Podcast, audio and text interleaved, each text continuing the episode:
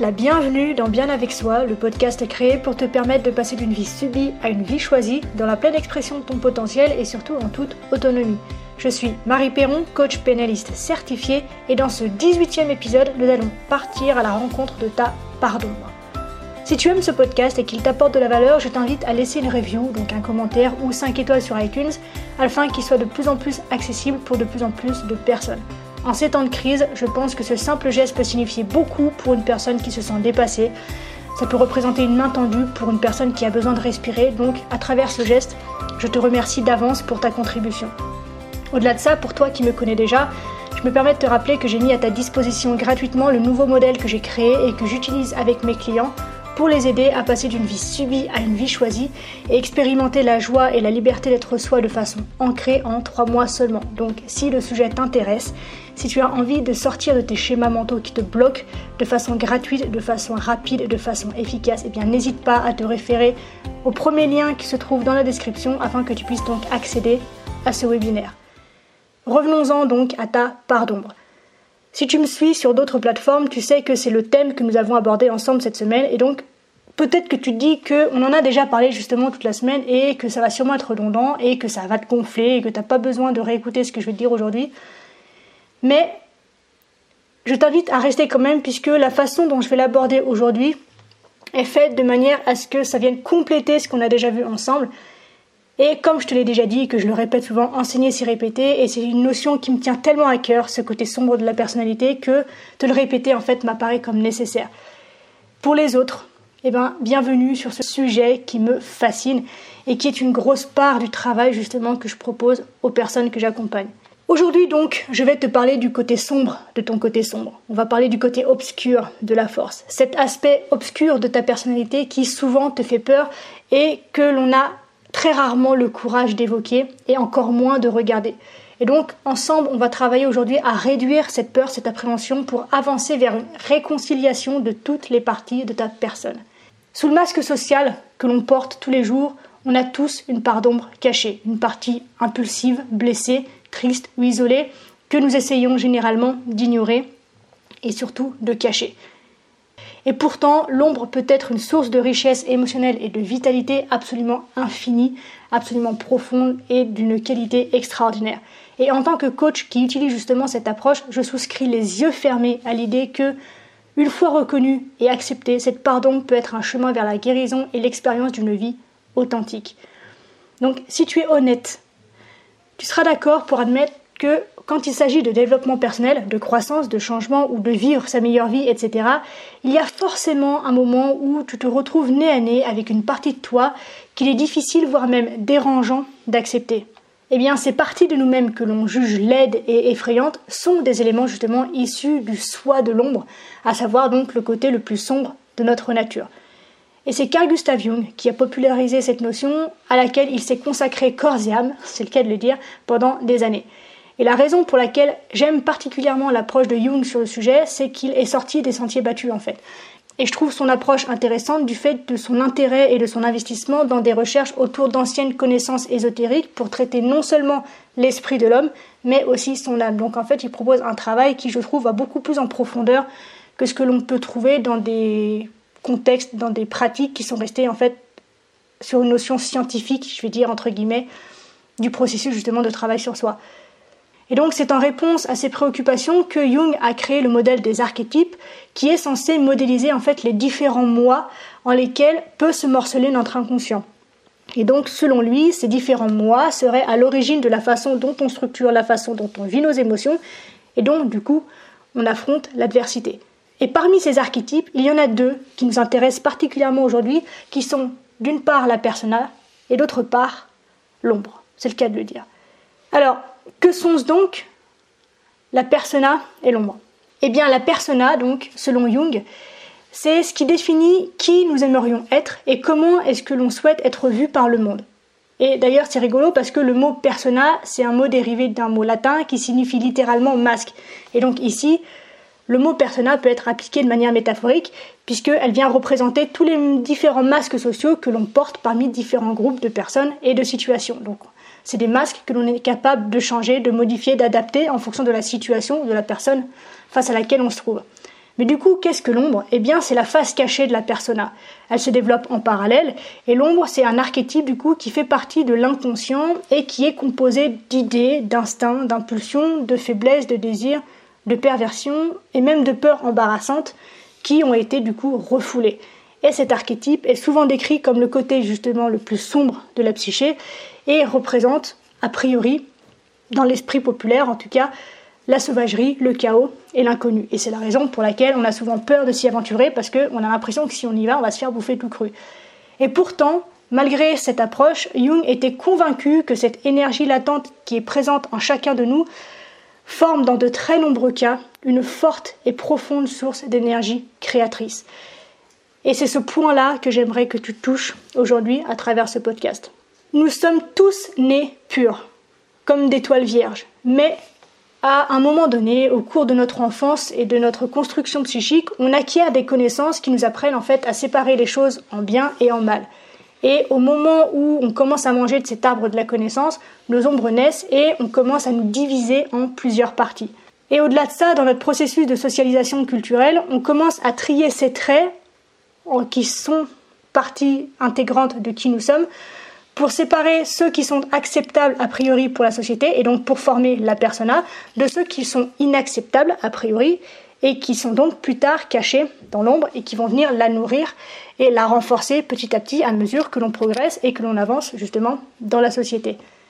Et c'est là en fait que persona et ombre vont de pair, puisque la persona, c'est le visage adorable que nous présentons au monde, alors que l'ombre, c'est le visage que nous cachons au monde. Et donc la création de la persona inauthentique mais socialement acceptable a donné naissance en parallèle à la création de l'ombre authentique mais damnable. Et donc, tu l'auras compris, les deux sont totalement inséparables. Et du coup, là, pour que tu intègres l'idée, je vais reprendre les mots texto de Jung. Donc là, je le cite, j'ouvre les guillemets.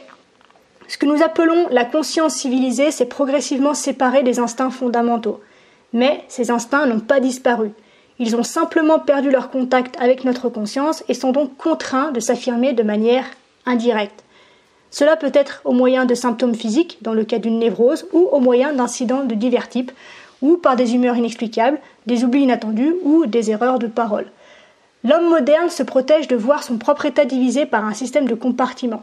Certains domaines de la vie extérieure et de son propre comportement sont pour ainsi dire conservés dans des tiroirs séparés et ne sont jamais confrontés les uns aux autres. Je ferme les guillemets. Et donc, à travers ces mots, tu comprends que les traits d'ombre sombre et noir que nous possédons donc tous s'accumulent dans les coins de notre esprit inconscient en ne s'intégrant jamais de manière adéquate à notre esprit conscient, puisque nous faisons en sorte de ne jamais voir notre état divisé en premier lieu par le biais de nos mécanismes de défense psychologique.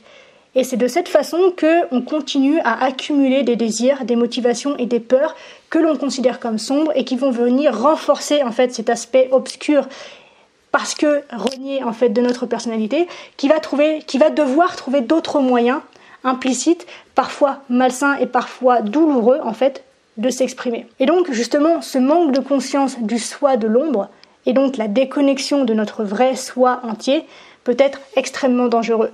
Et j'ai pu moi-même le constater en observant beaucoup de mes clients en travail intérieur, par exemple. Je me suis trouvée face à des personnes qui ont permis à leur pardon de s'accumuler pendant si longtemps qu'elles ont fini par éclater et par maîtriser leur porteur au travers d'une dépression ou d'un accident inconscient, bien sûr, qui sont en fait la manifestation de leur démon intérieur. Et donc, je veux vraiment que tu entendes que le déni de l'ombre peut entraîner des conséquences qui sont physiques, émotionnelles, psychologiques et interpersonnelles qui peuvent être destructrices et qui surtout peuvent durer très très longtemps. Mais du coup, là, tu vas me dire, mais tout ça, ça fait vachement peur. Comment est-ce qu'on peut avoir ne serait-ce qu'envie d'aller rencontrer et ensuite d'embrasser cette part de soi sans se laisser submerger comme je l'ai dit au tout début, comme c'est une partie de soi que l'on considère comme chaotique et inconnue, on a l'impression que si on met un orteil dedans, on va se faire bouffer tout cru. Puisque du coup, on peut avoir l'impression que si on ouvre une brèche, en fait, de l'inconscient vers le conscient, cette part de nous qui est sombre, qui est chaotique et qui est complètement inéduquée quelque part, va nous engloutir et donc prendre possession de nos actes, de nos pensées, et donc avoir des conséquences sur notre vie qui peuvent être complètement irréversibles. Eh bien pas du tout, et c'est ce à quoi j'aimerais t'amener dans cette nouvelle partie. Donc, pour visualiser en fait ce travail, Tu peux voir en fait le voyage de réalisation de soi un peu comme l'enfer de Dante. Et entre nous, si tu l'as pas lu, je te le conseille vivement, c'est super intéressant. Tout ça pour dire que, avant de sortir de l'enfer entre guillemets, on doit traverser en fait les profondeurs de nos ténèbres intérieures. Et d'ailleurs, c'est un sujet, c'est une notion qui est abordée dans de nombreuses religions, qui symbolise très bien ces expériences. Et deux exemples célèbres qui me viennent là de ce passage, de ce rite en fait, de, de l'accession à la lumière, pourrait être le cas par exemple de Jésus qui a dû faire face à Satan dans le désert, et la rencontre de Bouddha avec Mara juste avant son éveil spirituel. Donc, il faut vraiment que tu puisses visualiser ce voyage justement comme un voyage, comme un chemin qu'il faut que tu parcours et à travers lequel tu vas rencontrer en fait des entités qui, une fois que tu auras pu travailler avec elles d'une certaine façon, vont pouvoir en fait te mener à cette notion un peu d'éveil et donc te permettre en tout cas d'accéder à la lumière et donc à une vie qui est complète, qui est authentique et qui est vraie. Et donc du coup, lorsque je parle d'embrasser ou d'intégrer sa part d'ombre, il ne s'agit absolument pas, comme je pouvais le présenter au départ, de se livrer ou de s'abandonner à un désir ou une pulsion qui surgit en soi, puisque en fait, t'abandonner à ta colère, par exemple, entraînera simplement plus de colère. Mais du coup, en embrassant ton obscurité intérieure, ce que je veux dire par là, c'est qu'il est nécessaire pour toi de l'accepter. Accepter tes ténèbres te permettra d'assumer la responsabilité de toi-même et une fois que tu reconnais vraiment, sincèrement l'un de ces traits sombres au lieu de l'éviter, soudainement tu verras qu'il cessera d'avoir le contrôle sur toi. Et c'est la raison pour laquelle, pour avancer dans ce processus de réalisation de soi, l'honnêteté et le courage sont absolument essentiels. Puisque en étant honnête avec nous-mêmes et en acceptant nos parts d'ombre, ça nous libère pour être vraiment témoin des zones inexplorées de notre esprit et ça nous permet en fait de voir que nous ne sommes pas ces éléments, mais que nous possédons simplement des pensées, des sentiments et des pulsions qui vont et qui viennent. Et ce que je te dis là, c'est super important. Donc, laisse-moi le répéter. Nous ne sommes pas ces éléments sombres, nous possédons simplement des pensées, des sentiments et des pulsions qui vont et qui viennent. Et j'ai envie de te le répéter en mettant le tu pour que tu puisses l'intégrer pour toi personnellement. Tu n'es pas ces éléments qui peuvent te paraître sombres. Tu possèdes simplement des pensées, des sentiments et des pulsions qui vont et qui viennent. Par exemple, tu ne peux pas simplement aller au-delà de la haine si tu ne t'avoues pas d'abord que tu possèdes en fait des sentiments haineux. Il s'agit simplement de ça.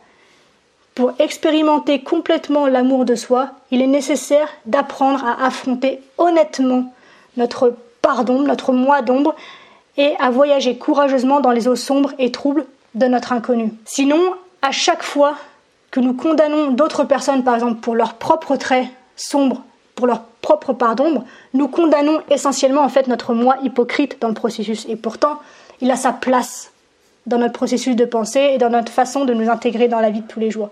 Donc un moi complet et équilibré est une réconciliation de toutes les parties.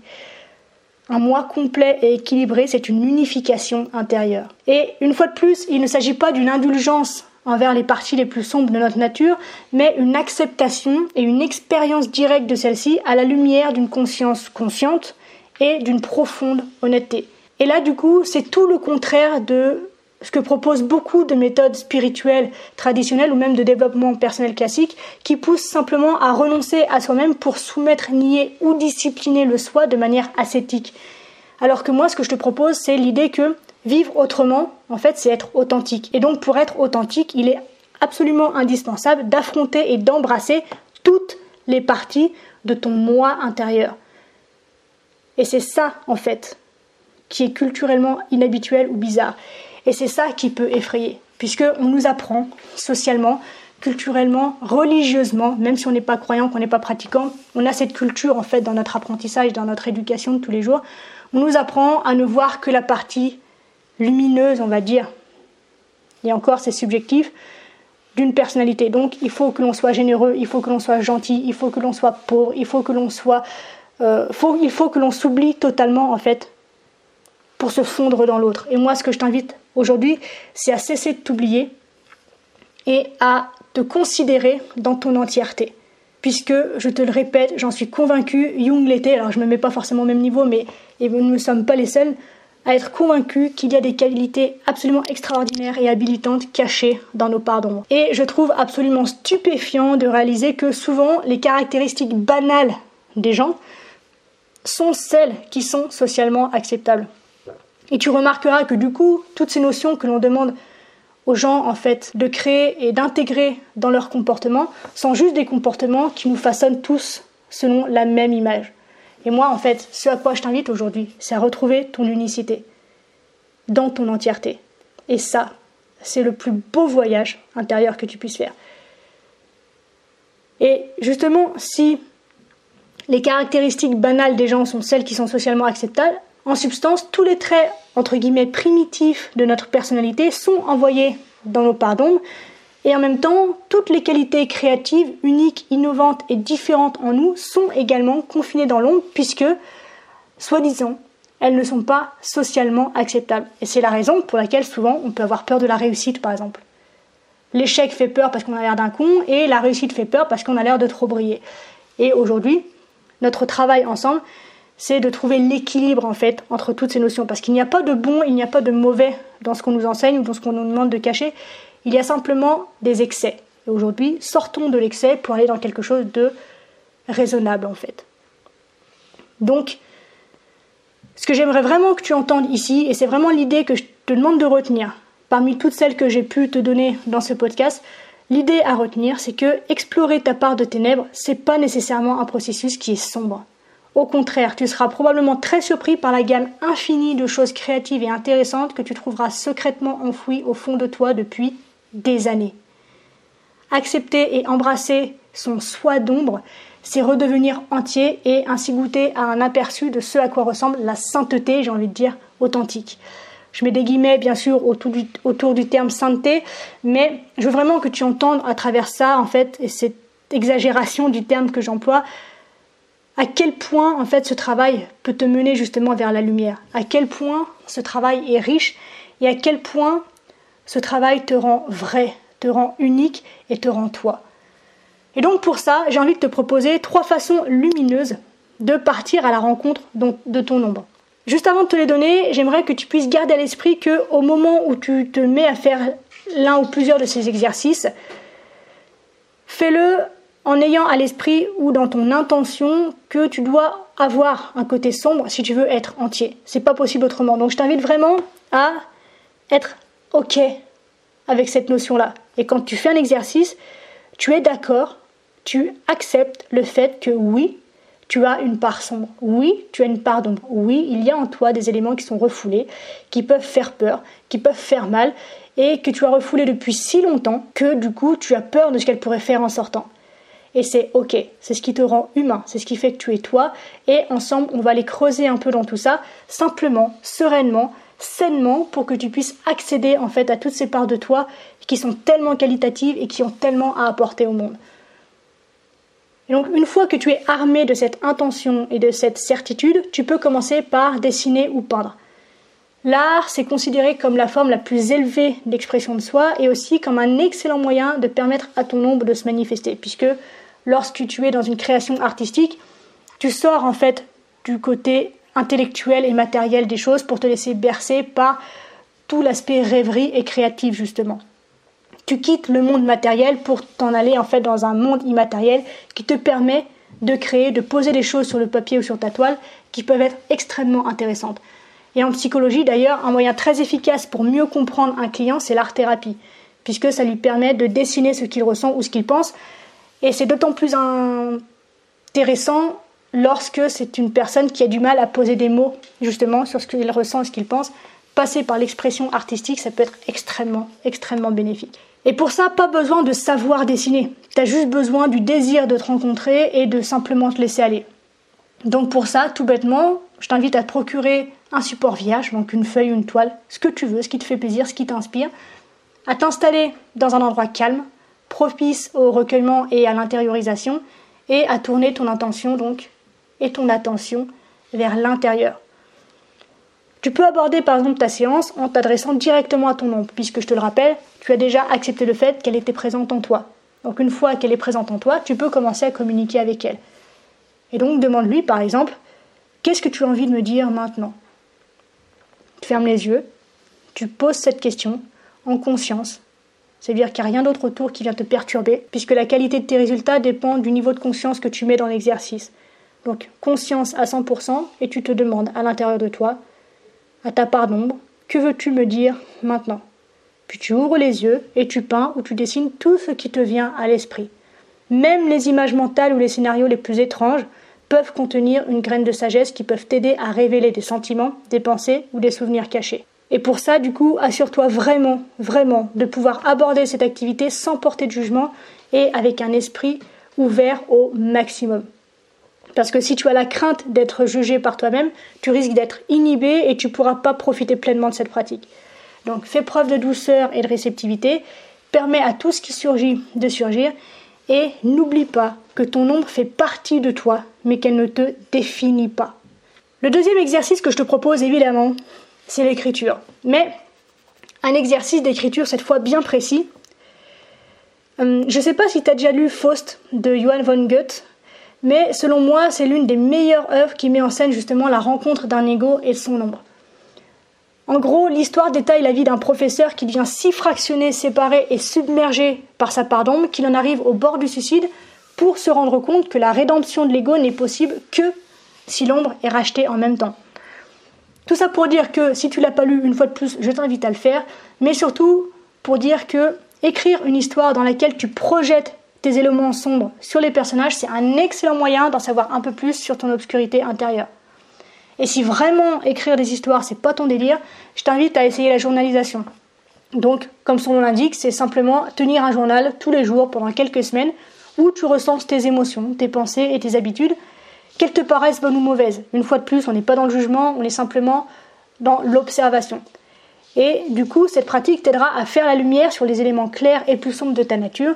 Et ensuite, la lecture de tes entrées dans ce journal peut t'aider à retrouver l'équilibre dont tu as besoin dans ta vie et à accepter justement les émotions claires et sombres qui sont présentes en toi. Enfin, troisième et dernier exercice que je te propose, c'est utiliser le monde comme un miroir. Et oui, c'est la fameuse technique de projection, c'est celle que je préfère, puisque pour moi, c'est celle qui mène au mieux à l'acquisition de la compétence qui nous donne le plus de pouvoir dans la vie, c'est la responsabilisation. Tu l'as compris maintenant, l'ombre décrit la partie de la psyché qu'un individu préférerait ne pas connaître. Et c'est la raison pour laquelle la projection est au cœur, et j'ai envie de dire même à l'âme du phénomène de l'ombre, puisque c'est de cette façon qu'elle se cache et qu'elle se protège. Donc l'idée ici est extrêmement simple on projette les qualités de nous-mêmes que nous n'aimons pas sur les autres afin de ne pas avoir à les gérer en nous-mêmes. Et donc, comme je te l'ai dit, la projection nous aide également à éviter de prendre la responsabilité de nous-mêmes et nous aide plutôt à faire des autres les coupables et les boucs émissaires de nos problèmes non résolus. Mais la projection peut être un outil encore plus puissant du travail de l'ombre lorsqu'elle est faite délibérément et une fois de plus en conscience. Donc, ce que je t'invite à faire, c'est que lorsque tu approches d'autres personnes et le monde de manière générale, fais-le justement en pleine conscience. Et de cette façon, tu seras en mesure de découvrir sur qui et sur quoi est-ce que tu projettes ton ombre et surtout pourquoi. Ce qui est intéressant à propos de l'ombre, c'est que on projette non seulement nos traits et éléments négatifs sur les autres, mais aussi nos bons. Rappelle-toi, je te parlais tout à l'heure de la peur de réussir, par exemple dans la peur de briller. Et eh ben, c'est exactement ce dont je suis en train de te parler. C'est comme si en fait on refusait inconsciemment d'embrasser nos nobles éléments parce que l'ego a peur que ces éléments, qui sont pourtant positifs, changent et bouleversent notre structure de personnalité actuelle et donc bouleversent la façon dont le monde peut nous percevoir. Alors du coup, comment est-ce que tu peux pratiquer sereinement la technique de projection? En un mot, utilise le monde comme un miroir. Ça fait six mots, mais c'est pas grave, t'as compris l'idée. En une idée, utilise le monde comme un miroir. Observe par exemple ce que tu aimes ou ce que tu n'aimes pas secrètement chez les autres, euh, sur certains lieux de divertissement, ça peut être la télévision, ça peut être les livres, ça peut être la musique, et dans les situations. Observe en gros ce que tu critiques, ce que tu juges, ce que tu aimes et ce que tu n'aimes pas. Par exemple, les films et les émissions de télévision actuelles reflètent notre profond intérêt pour les aspects les plus sombres de nous-mêmes. Sinon, pourquoi est-ce qu'on aurait une telle fascination pour cette constante bataille entre les forces du bien et du mal. Tous les films de super-héros, de fantasy ou d'action illustrent la dichotomie héros versus vilain, tandis que on tombe également amoureux de personnages charmants qui embrassent leur côté sombre tels que Dexter, The Joker ou Walter White dans Breaking Bad. Donc, les héros auxquels on s'attache, et sois honnête avec toi, prends du recul et regarde quels sont les personnages qui te fascinent. Ce sont tous ceux auxquels tu peux t'identifier, et pourquoi est-ce que tu peux t'identifier Justement parce qu'ils ne sont pas parfaits. Parce qu'ils ont leur côté obscur, parce qu'ils ont leur part de vulnérabilité, parce qu'ils ont leurs faiblesses, parce qu'ils ont leurs difficultés, parce qu'ils ont leurs failles, parce qu'ils ont leurs blessures. Si tous les héros de romans et de séries aujourd'hui étaient lisses et propres, ils nous feraient chier en fait. Donc, je t'invite vraiment à être honnête là-dessus et à te rendre compte que ce qui nous fascine dans toutes ces émissions qui sont à la mode en ce moment, où on retrace des parcours de criminels, etc., c'est parce que justement, ils sont l'expression de notre part d'ombre. Donc, finalement, ce qui nous attire chez l'autre, c'est son côté obscur. Et c'est donc aussi ce qui nous ressemble, mais qu'il est plus facile de voir chez l'autre que chez soi. Et c'est exactement le même processus qui s'applique pour les émissions de télé-réalité. Je t'invite vraiment à faire un pas de recul et à te demander pourquoi est-ce que ça fonctionne aussi bien Quelle partie de toi ça vient rassurer ou nourrir en fait Donc, tu l'as compris, souvent nos plus nobles traits d'ombre sont projetés sur les personnes que nous aimons, que nous admirons ou dont nous tombons amoureux. Et le contraire est également vrai et les êtres les plus sans défense malheureusement peuvent devenir les porteurs de nos traits négatifs et d'ombres projetées. Les enfants par exemple sont le parfait exutoire de notre colère, de notre frustration et d'autres émotions négatives et c'est comme ça qu'en fait, le plus petit des accidents ou des actions malveillantes, mais au sens enfant, infantile du terme, peut être puni par une colère complètement disproportionnée et destructrice. Et les animaux domestiques aussi, malheureusement, sont tout aussi vulnérables face à ces projections de l'ombre que parce qu'on ne veut pas prendre la responsabilité de la présence, en fait, on laisse se déverser parfois sur les autres. Pourquoi? Parce que la projection, pour beaucoup d'entre nous, est toujours plus facile que l'assimilation. Et la projection, qu'elle soit claire ou sombre, est toujours quelque chose préjudiciable. Tu l'auras compris dans le bon comme dans le moins bon. Puisque non seulement tu charges une autre personne de tes éléments sombres ou de tes pressions d'idolâtrisation, je ne sais pas si ça se dit, mais de la manière dont tu idolâtres quelqu'un, mais en plus de ça, tu évites d'assumer la responsabilité de ton ombre et de perdre l'opportunité de trouver un état d'intégrité extatique. Donc voilà, je m'arrête là pour aujourd'hui, je te laisse entre les mains de ces trois exercices qui sont extrêmement intéressants. Je t'invite vraiment à les faire si le processus t'intéresse. Comme d'habitude, n'hésite pas à réécouter cet épisode pour en saisir toutes les notions parce que je pense que j'ai encore abordé un sujet qui n'est pas super habituel et j'ai essayé de le faire le plus. J'ai essayé de vulgariser au max. J'espère que c'est pas trop compliqué pour toi, mais je me, doute, sans que ce soit compliqué, que ça peut être dense, ça peut être dense, pas dense, haha, donc voilà, si tu veux faciliter ce travail, tu peux réécouter en ayant les notes sous les yeux, puisque je les ai recensées pour toi. Donc tu peux les trouver sur marieperon.com slash podcast slash p18, puisque nous sommes dans l'épisode 18. Je me permets de te rappeler à nouveau que j'ai mis à ta disposition le modèle que j'ai créé et que j'utilise avec mes clients pour les aider à passer d'une vie subie à une vie choisie. Et donc expérimenter cette joie et cette liberté d'être soi de manière ancrée en seulement trois mois, c'est gratuit, c'est à ta disposition, donc n'hésite pas à en faire usage. Tout est en description pour que tu puisses y accéder. Je m'arrête là. Je te laisse avec ces idées. Je t'invite vraiment à aller creuser sur ce sujet-là, puisque je pense que ce sujet-là, on l'aborde très peu dans le monde du développement personnel. Et pourtant, c'est la voie royale et je pense inéluctable pour un vrai travail sur soi et pour atteindre une vraie paix intérieure, une vraie vie authentique et la vraie meilleure version de soi-même. Je m'arrête là parce que je pourrais argumenter pendant des plombes. Je te souhaite une très belle fin de journée, une magnifique semaine. Je te dis à la semaine prochaine. À la revoyure.